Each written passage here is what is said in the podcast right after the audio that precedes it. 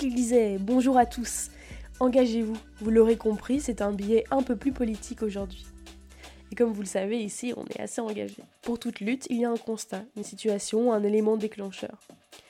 Ici, c'était le dernier livre de Paul Chemetov, Être architecte, chez Arléa, 128 pages, 14 euros, mars 2018, 13 cm par 19, ISBN 978 236 308 1834. Et dès le titre, je soupire. Pourquoi? Parce que ça ne veut rien dire être architecte. Demander à 100 architectes ce que c'est qu'être architecte, on serait 100 définitions différentes. Ça ne veut rien dire et c'est une posture. On a tous eu une prof habillée tout en noir, la voix traînante, qui commençait toutes ses phrases par Moi, en tant qu'architecte, euh, ça me fout les poils. Alors prochainement au seuil, être commissaire des impôts, être étudiant en école d'architecture, c'est le postulat à tout prix et ce moi, moi, moi qui résonne fort. Mais le temps est-il au nombrilisme? Attendez, je, je regarde par la fenêtre.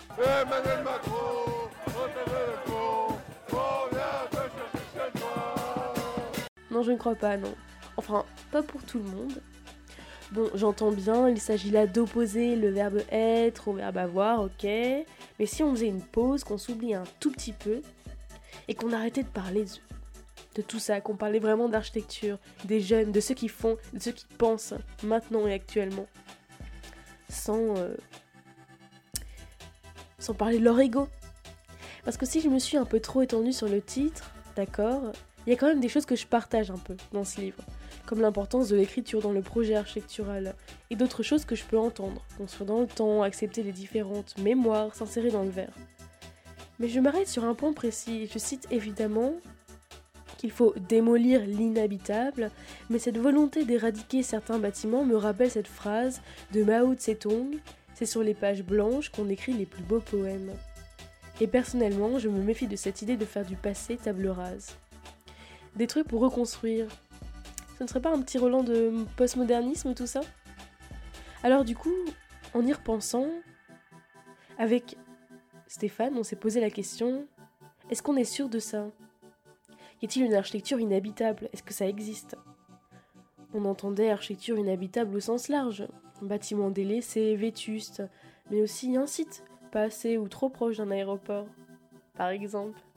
Prenons un exemple au hasard, Goussainville, ancienne bourgade rurale paisible, métamorphosée depuis 1850 avec l'arrivée des lignes de chemin de fer, du RER, de l'avion, avec la création notamment d'un aéroport, celui de Roissy-Charles de Gaulle, qui est tout proche. Et le constat? Un centre historique à l'abandon avec des bâtiments classés tombés au fond des nuisances sonores car nos territoires, on les a organisés, densifiés, on les a rendus ultra performants et connectés. On y a implanté des infrastructures massives. Au nom de quoi? Au nom du progrès. Même si c'était pour dénaturer certaines parties de ces terres. Du coup, qu'est-ce qu'on fait? Qu'est-ce qu'on abandonne? Est-ce qu'on baisserait les armes? Non, ce serait très mal les connaître. Aujourd'hui, on est ravis de recevoir Laura et Guillaume, tous les deux diplômés, devinez d'où, de l'école d'architecture de Versailles. Bon, promis, on va bouger un peu. Déjà, la semaine dernière, ou il y a deux semaines, on était à Lyon. Mais aujourd'hui, on va parler avec eux de Goussainville, justement. De réhabilitation. Vous savez, ce mot dont on use beaucoup ces derniers temps. Allez, on démarre.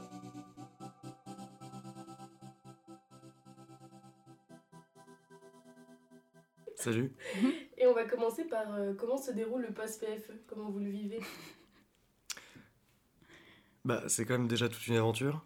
Euh, euh, c'est passé de, de, tout à rien, de grosses charrettes, d'un travail énorme à plus du tout. Donc c'est déjà quand même une, une façon euh, de vivre qui est complètement différente.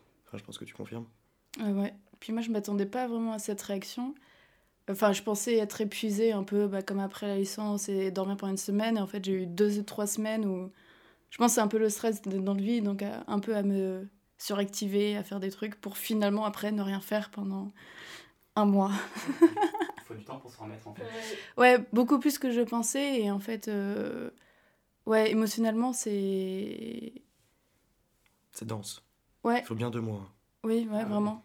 Enfin, même là encore, je, moi je suis un peu en train de planer quoi, je sais pas trop où atterrir. Clairement. Du coup, vous faites quoi en ce moment? Je dis ça parce que je sais toi ce que tu vas faire, Guillaume.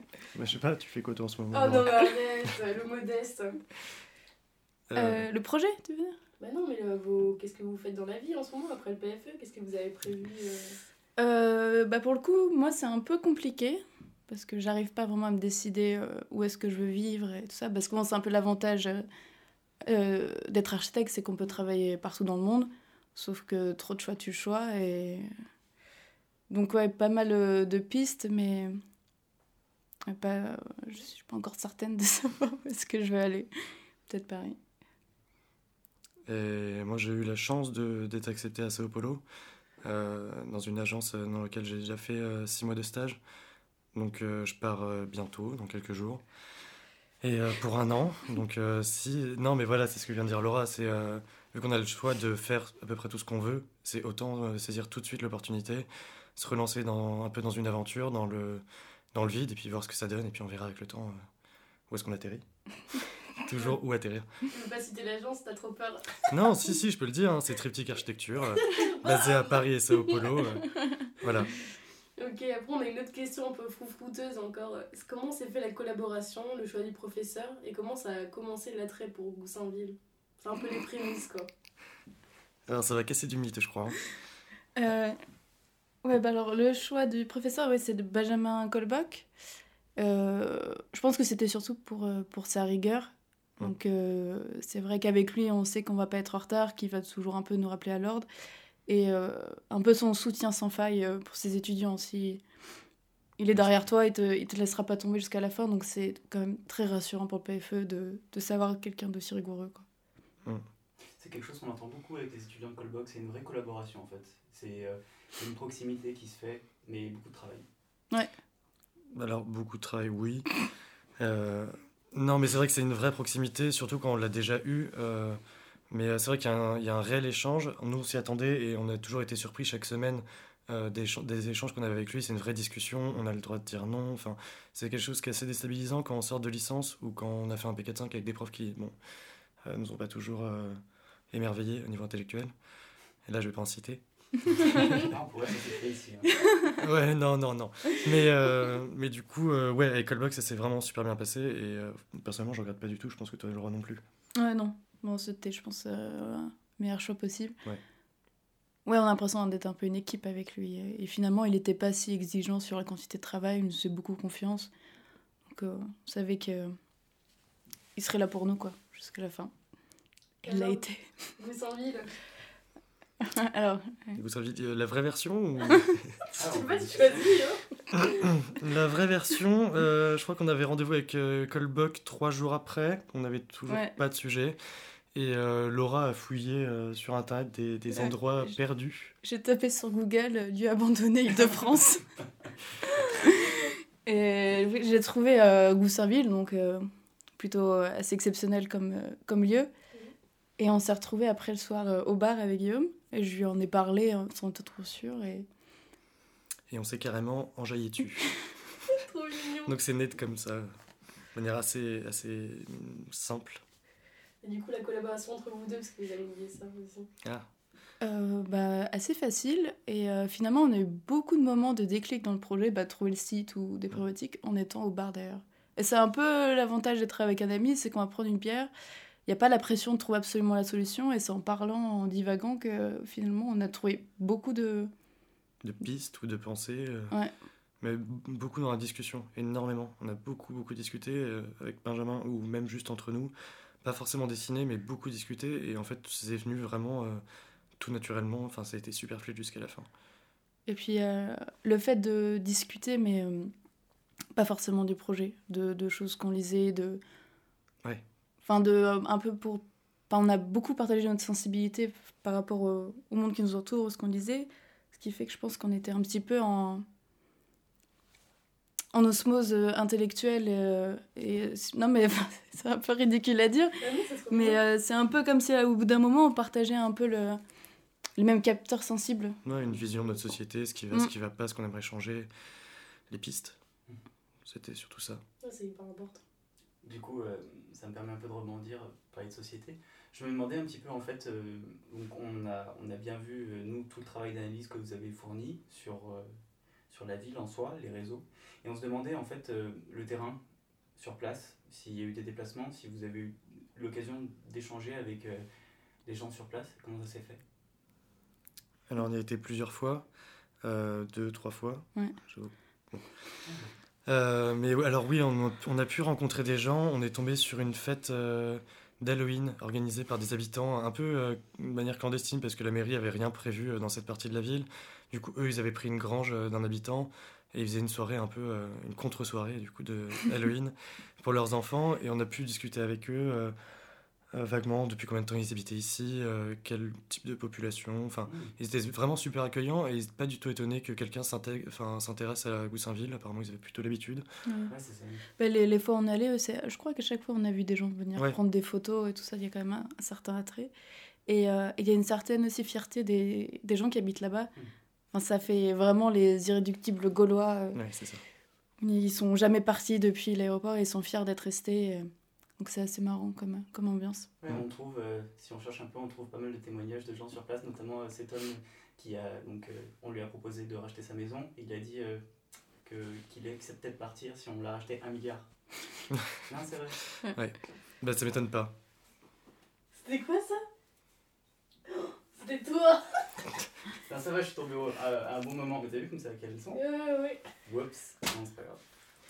Ça m'a coupé. Euh, Désolée. pas pro. En plus, c'était trop. Réel le numéro un. Ouais, ouais, pas- Et, et, euh, du coup, juste par curiosité, maintenant que nous qu'on on connaît bien un peu la carte, euh, cette soirée d'Halloween, cette soirée d'Halloween, elle était où? Elle était plus au nord? Euh, elle était. euh, Juste derrière la salle des fêtes, Ouais, qui est en face de l'église. Ouais. D'accord. Donc vraiment en plein, en plein cœur du, du village abandonné. Quoi. Super. Ouais. Moi, c'était un super décor enfin, sur Halloween. Ouais, on n'a jamais envoyé les photos d'ailleurs.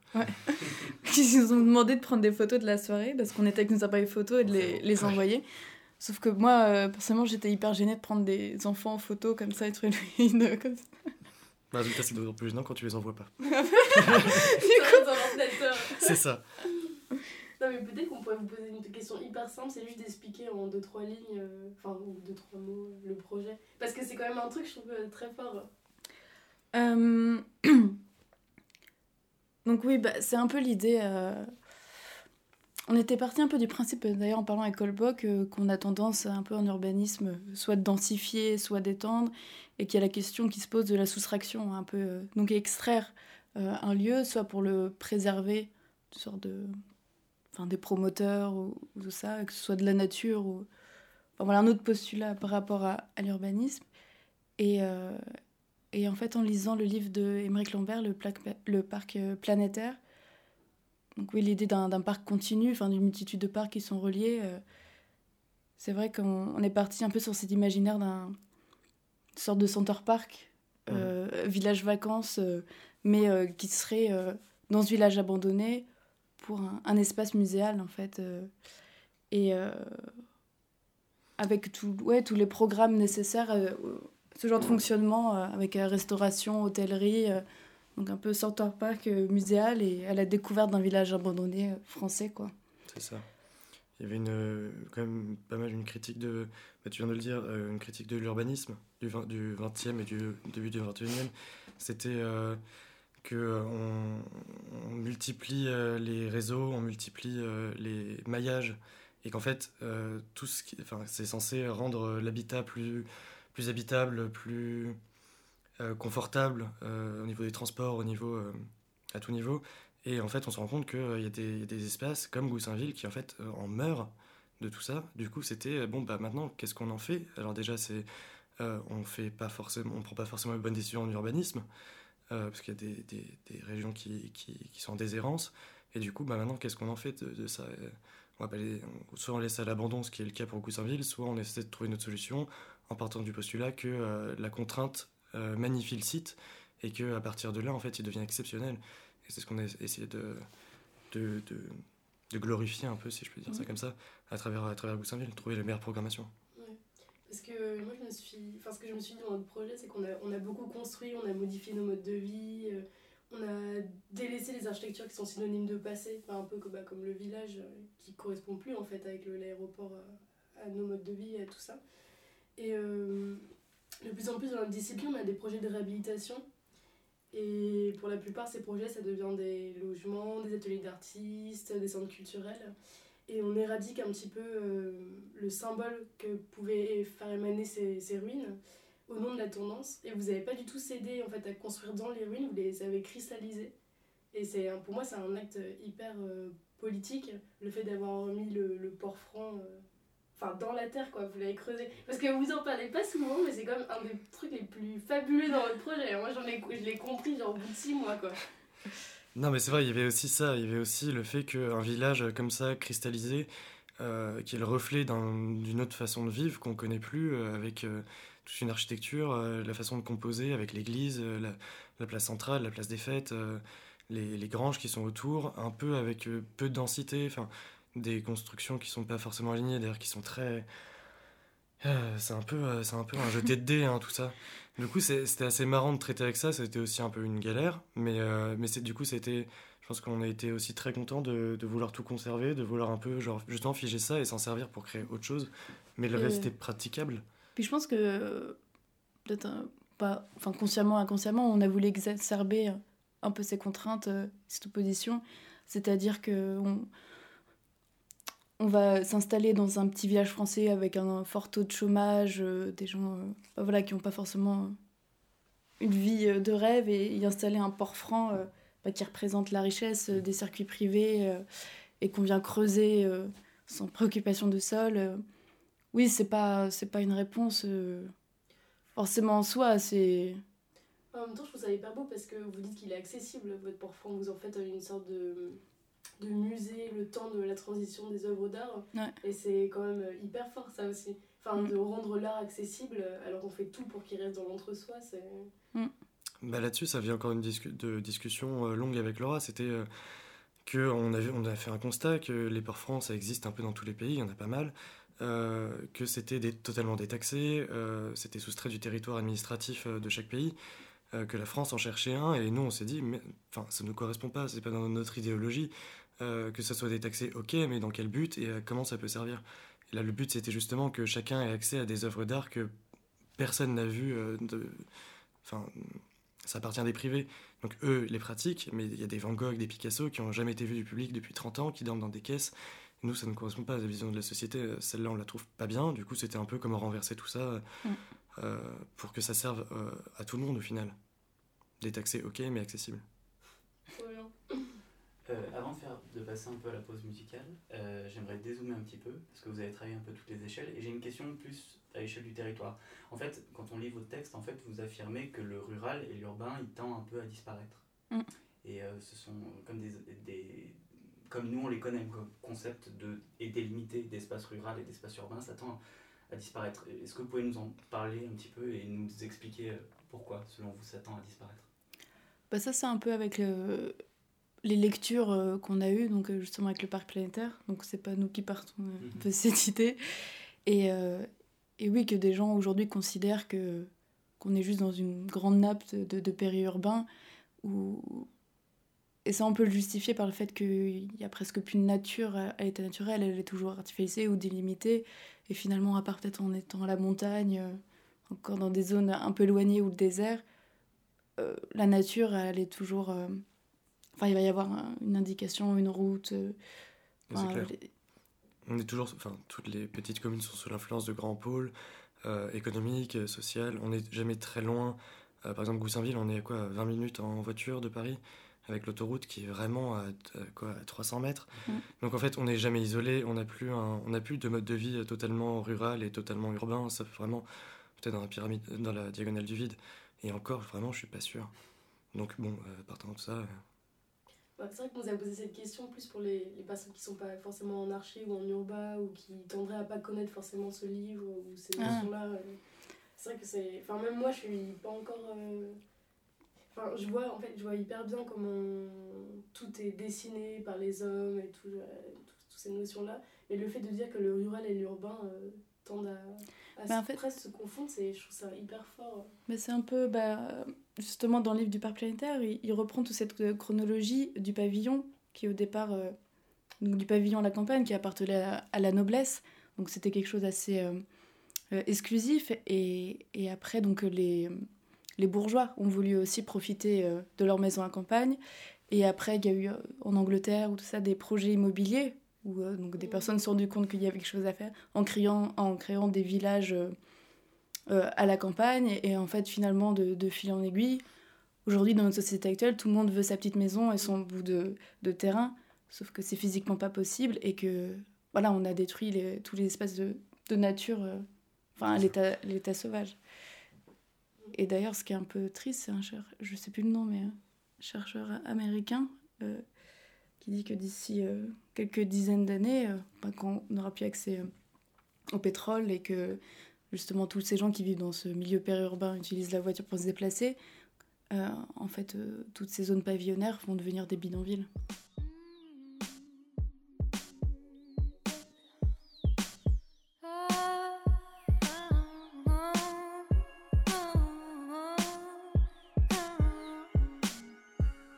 Vous écoutez Interférence, vous écoutez le choix musical de Laura et Guillaume. Chris, la marcheuse.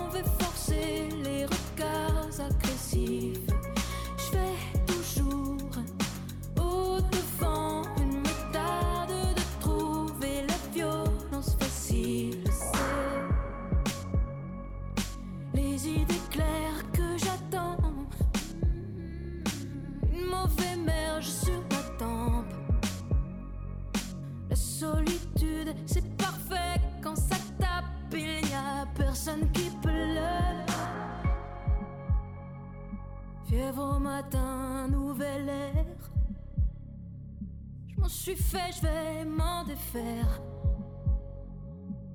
La blessure, c'est plus rien. J'ai connu pire, j'ai connu la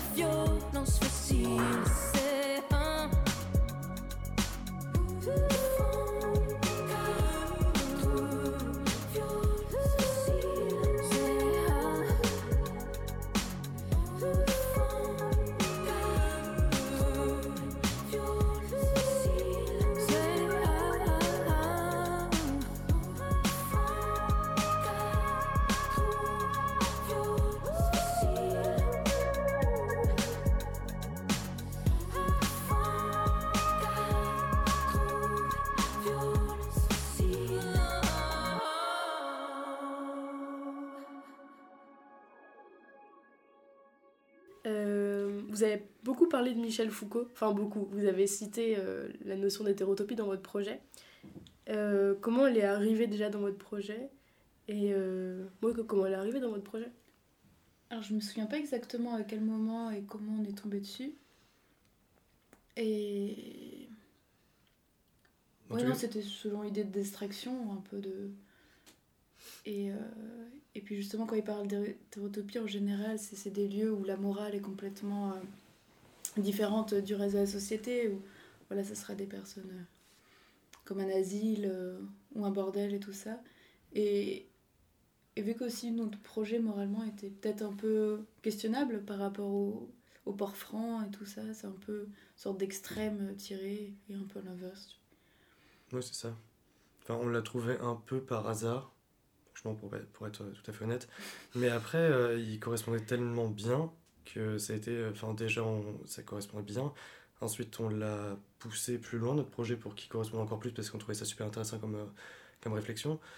Du coup, euh, un, peu, ouais, un peu par hasard, par rapport à des lectures, par rapport à des références. euh, encore une fois. Du coup, vous, vous dites quoi au monsieur qui a dit à votre oral euh, Parce que là, c'est bon, là, vous pouvez lui répondre, bon, en différé, mais euh, que c'est une notion qui est un peu usée, quand on en a un peu marre en architecture de l'entendre et de réentendre. Euh, On explique ou pas Parce que du coup, ça n'a pas été enregistré. que ça s'est passé à la fin de l'examen? Ah, je viens de le dire. D'accord. ok. Non J'ai pas dit euh, Au monsieur, tu as dit. Ouais, mais c'est pas grave, c'est clair, c'est moi qui dis n'importe quoi. Ah ouais, t'es sûr? Bah, justement, enfin, en, en faisant le, le projet, on avait essayé de trouver un peu d'autres références, un peu s'extraire de, de Foucault. euh, parce que bah, voilà, ça peut être un peu le, le gros piège et très utilisé, mais c'est vrai que, comme tu disais, Guillaume, ça collait bien. Puis, enfin, la critique est, est en soi justifiable, mais après, je pense que c'est une sorte de fatigue d'entendre parler la même chose, mais je pense pas qu'intellectuellement, ce soit pour autant euh, faux. Mm. Mhm. Ouais, bien sûr.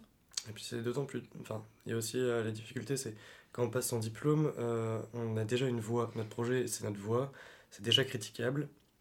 On peut facilement être pas d'accord avec nous, surtout, euh, bon, peut-être pas surtout nous, mais euh, dans notre projet, on pouvait ne pas être d'accord avec nous. Du coup, on s'est un peu servi aussi de mm, Michel Foucault et même d'Émeric Lambert, qui était dans notre jury quand même, et qu'on a cité. Voilà. Voilà. Pour un peu étayer notre, pro- enfin, notre propos, dire qu'on ne part pas d'un postulat totalement novateur. Enfin, euh, bien sûr, Michel Foucault est critiquable, bien sûr, mais euh, c'était, euh, il y a des bases qui sont quand même solides. Et ensuite, on peut nous critiquer sur d'autres points, mais c'était, c'est difficile quand, tu passes ton diplôme de, de dire je, je. Mais surtout que c'est un peu. c'est un peu hypocrite parce que c'est le genre de professeur, quand tu vas justement avoir une idée forte qui provient de toi, ça va être euh, justement beaucoup plus facilement critiquable. Tu es jeune, Mm. qu'est-ce que tu oses énoncer C'est bon, ouais, c'est basé sur rien. C'est basé sur rien, ça. tu vois. Et en même temps, euh, Foucault, euh, il te le. Ouais, c'est c'est ce que, ce que tu dis, Laura, c'est. Ils te disent pas que c'est inintéressant, c'est juste que, à leurs yeux et à leurs oreilles de professeurs, ils l'ont vu et revu, mais.